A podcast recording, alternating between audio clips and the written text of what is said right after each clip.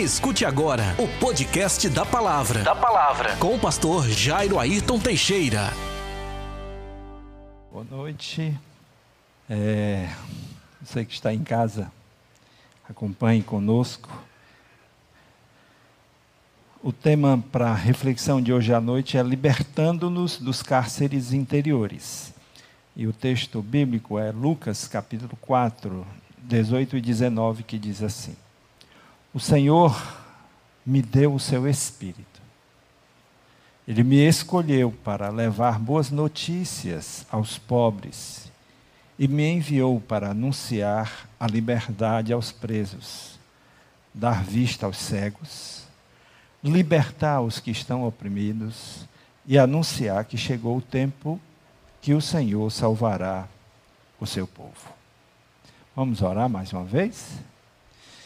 Querido Deus e Pai, nós te pedimos, Senhor, entendimento das Escrituras, e agora, Pai, te pedimos clareza, clareza, iluminação do Teu Santo Espírito para que possamos nos apropriar das verdades da Tua palavra. Em nome de Jesus. Amém. Existe um tipo de encarceramento de aprisionamento que é tão terrível quanto o que ocorre nas penitenciárias. É o aprisionamento da alma. Normalmente, essas prisões emocionais estão relacionadas a problemas não resolvidos, especialmente ligados a sentimento ou sentimentos de culpa. Cecil Osborne, renomado autor, diz o seguinte sobre a culpa: a culpa, seja ela falsa ou verdadeira, só pode, resolvida, só pode ser resolvida de duas formas. Ou tem que ser perdoada ou castigada. Quando não podemos obter perdão, temos que achar uma forma de autopunição, seja física, mental ou circunstancial. Infelizmente, a maioria das pessoas não encontra o perdão.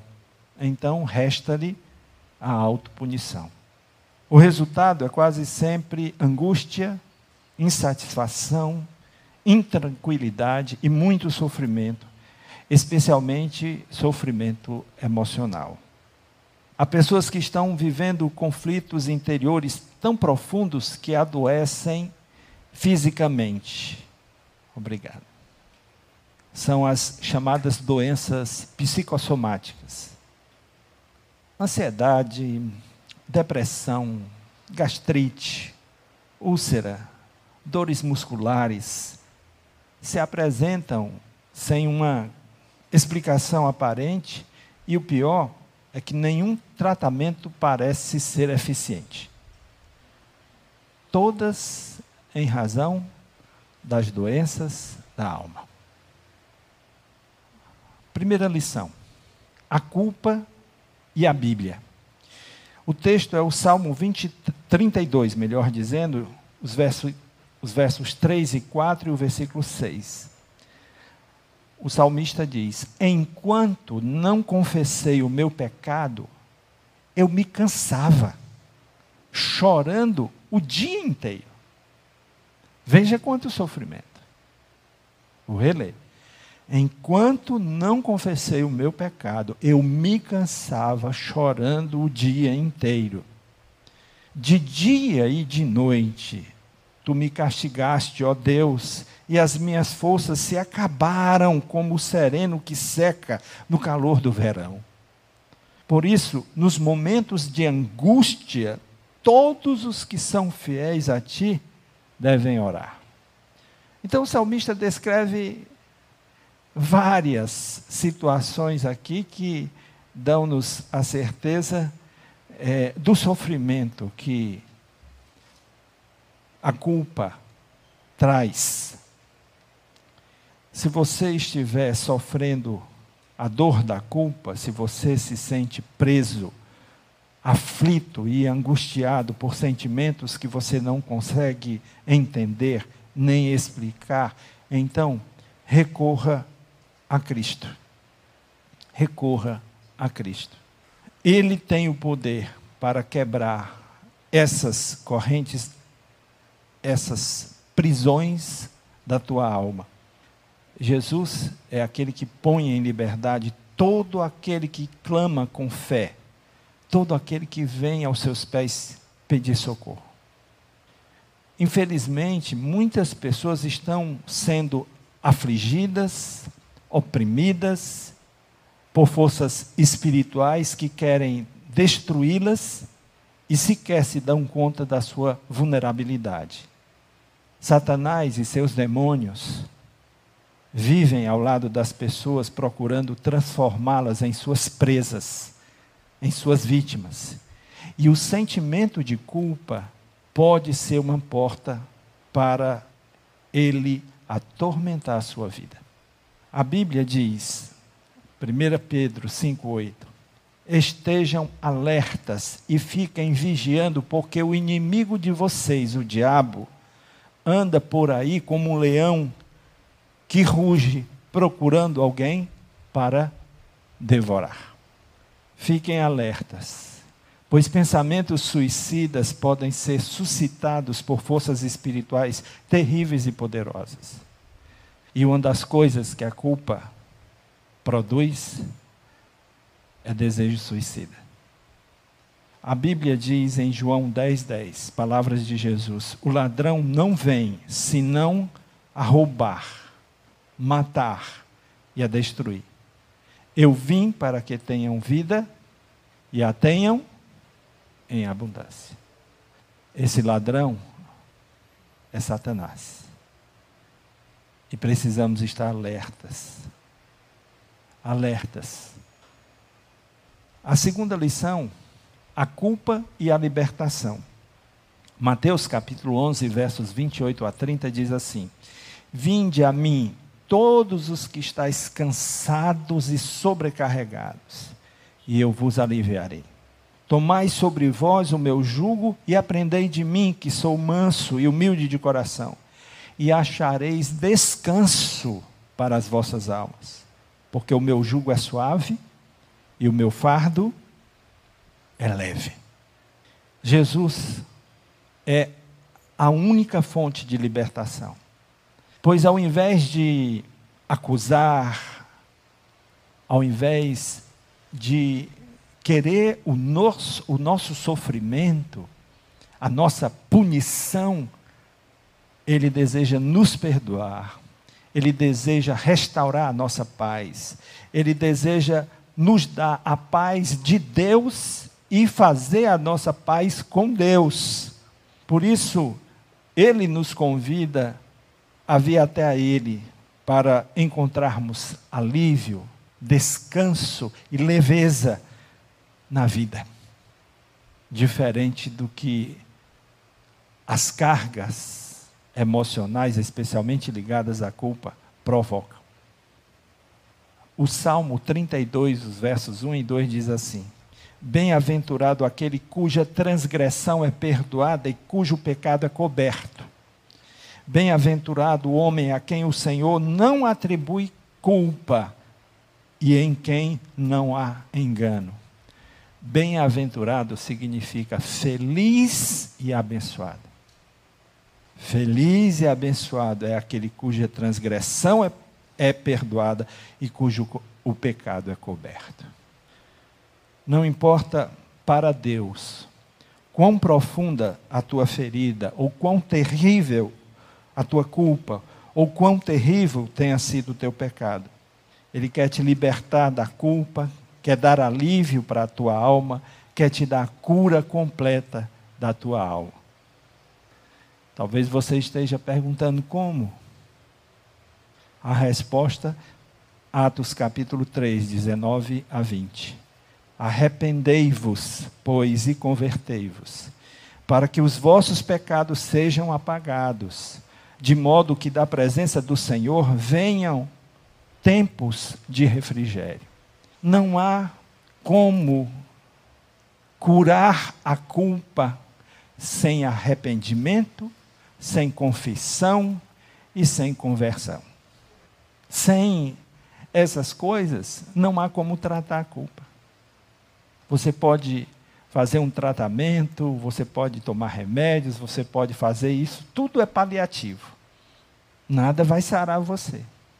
Você tem que enfrentar a Deus, no sentido de ir até Ele, com arrependimento, com confissão, com conversão de alma e espírito. E aí sim, Ele apaga as transgressões, Ele perdoa os pecados, Ele cura a culpa. E aí você vai ter todo o alívio que precisa para viver a paz de Deus e a paz com Deus. É da presença do Senhor que vem os tempos de refrigério, de paz, como resultado do arrependimento e conversão. Quem imagina receber cura da culpa, tem necessariamente que entender arrependimento de pecado, confissão e conversão. Qualquer coisa diferente disso é paliativo é paliativo. Quem vive com sentimento de culpa, vive em tormento de alma e de espírito, vive sem paz, sem alegria, vive amargurado.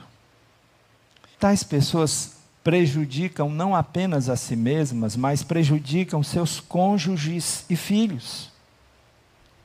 Casamentos são arruinados e famílias literalmente destruídas por, por pessoas que não são tratadas, que não são curadas, que não são libertas das suas culpas, porque elas vivem em autopunição e a vida delas é uma amargura e elas literalmente estragam a vida das outras pessoas. Atentem para isso caia aos pés de Jesus, em contrição e arrependimento, e experimente a paz de Deus em sua vida, pois tal situação tem um caráter espiritual determinante, mais do que psicológico ou psiquiátrico. Talvez você esteja procurando alívio para sua culpa no consultório e não vai encontrar. Talvez você vai encontrar paliativo paliativo, não cura. Cura de culpa. Repetindo: arrependimento, confissão e conversão. Não há outro remédio.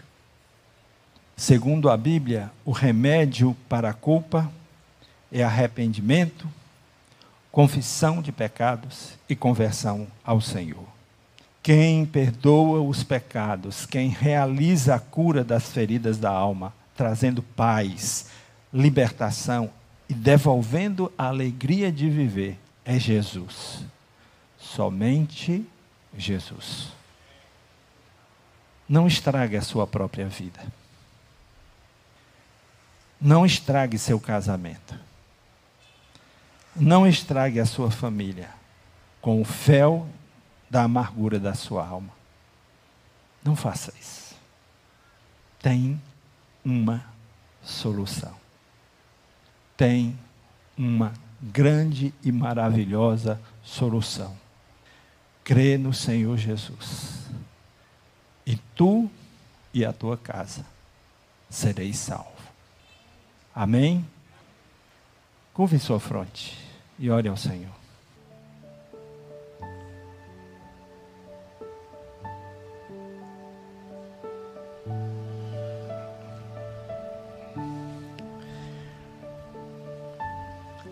Senhor Deus, teu evangelho é simples e de fácil compreensão. Mas ele é o evangelho que confronta, que nos desafia.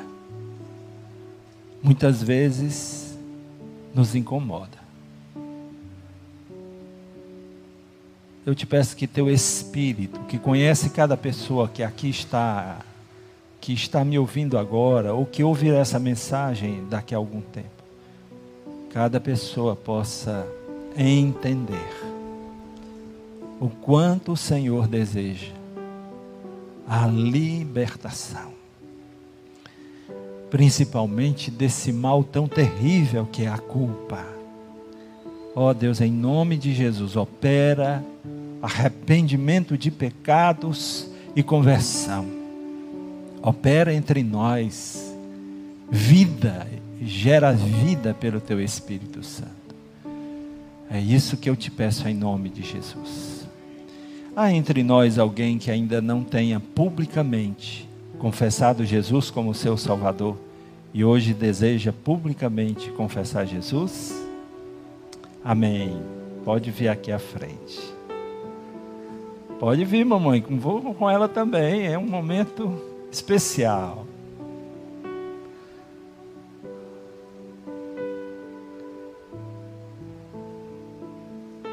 As crianças da igreja estão deixando de ser crianças e estão, estão. Pode vir, pode vir, ficar pertinho de mim aqui, venha.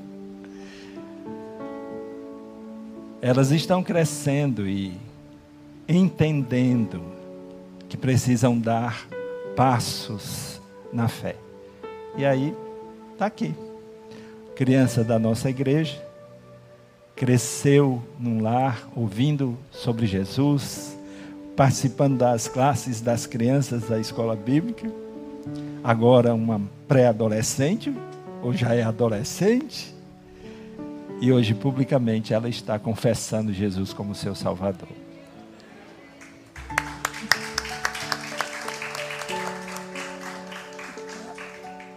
E isso marca a vida dela, a vida da sua família, a vida da igreja. E é tudo de bom que nós precisamos para nos alegrar no Senhor e na força do seu poder. Nós vamos orar agradecendo pela vida dela, pela decisão que ela tomou e que o Senhor firme cada dia a sua fé. Tá bom?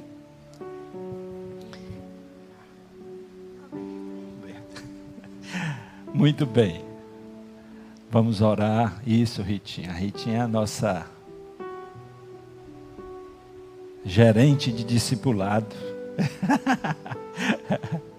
então ela já vai aí dar, dar a forma para providenciar para ti uma discipuladora, viu, Roberto? Já, ótimo. Aí você comunica para ela, tá bom? Vamos orar. Vamos orar. Querido Deus e Pai, nós te agradecemos pela decisão pública da Roberta. Te pedimos que essa decisão fique marcada no seu coração como o dia mais importante, mais significativo da sua vida. A melhor de todas as decisões da sua vida. Firma a sua fé em Cristo. Firma as suas convicções em cima da tua palavra e que ela seja frutífera na sua fé que ela possa testemunhar do amor de Jesus por onde quer que ela esteja. Que na sua escola, na sua casa, na sua vizinhança, com o seu círculo de amizade, ela possa ser a tua presença, o teu testemunho, o teu evangelho vivo e o perfume de Cristo. É isso que eu te peço a Deus, pedindo que teu Espírito Santo encha o seu coração lhe dando poder e autoridade para testemunhar em todos os lugares, em nome de Jesus. Amém. Pedir para você acompanhar a Ritinha. Muito bem. Louvado seja o nome do Senhor. Convidar o pastor Gilmário para a oração final e benção apostólica. Vamos ficar todos de pé, vamos orar ao Senhor, agradecer por mais uma vida no altar, né? Mais uma vida em Cristo Jesus. Ok, vamos orar. Grandioso Deus e Pai, nós te agradecemos por este momento, Senhor, momento oportuno, momento maravilhoso, quando podemos ouvir, Senhor Deus, a tua palavra, as tuas exortações e ter, Senhor Deus, como direção tudo aquilo que o Senhor fala aos nossos corações. Estamos alegres, Senhor Deus, por mais uma vida se rendendo a Ti, Senhor. Vida que já te conhece, já tem experiência contigo, mas faltava dar esse sim publicamente. E nesta noite, Senhor Deus, esta adolescente, ela se aproxega a Ti, dizendo que verdadeiramente quer seguir a Jesus e caminhar com Ele. Exaltado seja o teu nome, Senhor, por tamanho afeito nesta vida, neste coração. Abençoa sua família.